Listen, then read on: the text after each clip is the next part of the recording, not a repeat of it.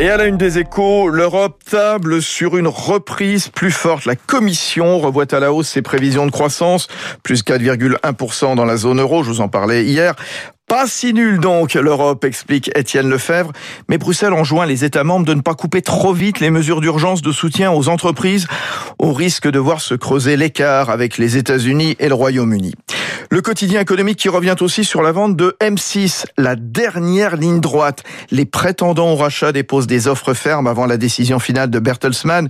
Un de leurs pires ponts de l'ascension, ironise l'un d'eux. Vivendi, Niel, Kreschinski, Mediaset. Mais Fabienne Schmitt explique que l'hypothèse d'un rapprochement avec TF1 tient la corde. À l'aide du Figaro Économie, la Chine reprend en main tous ses champions du net. Pékin s'emploie à placer Alibaba et les autres géants du web sous la tutelle du pouvoir. Alibaba, qui s'est vu infliger le mois dernier par Pékin une amende de 2 milliards 3 d'euros pour entrave à la concurrence, 4% du chiffre d'affaires, une sanction qui a lourdement pesé sur les résultats du groupe. Les géants chinois du numérique ont été convoqués en avril par le régulateur, à la suite de quoi, eh bien, une vingtaine d'entreprises se sont engagées à des pratiques plus éthiques, parmi elles Tencent, Baidu, mais aussi ByteDance, propriétaire de TikTok.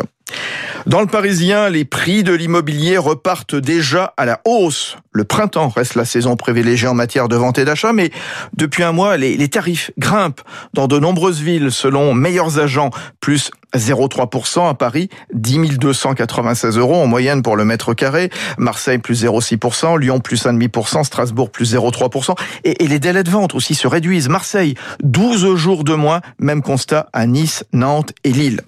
Et puis à la, une du Wall Street Journal, et on y revient tout de suite dans le journal de l'économie, les personnes entièrement vaccinées n'ont plus besoin aux États-Unis de porter un masque.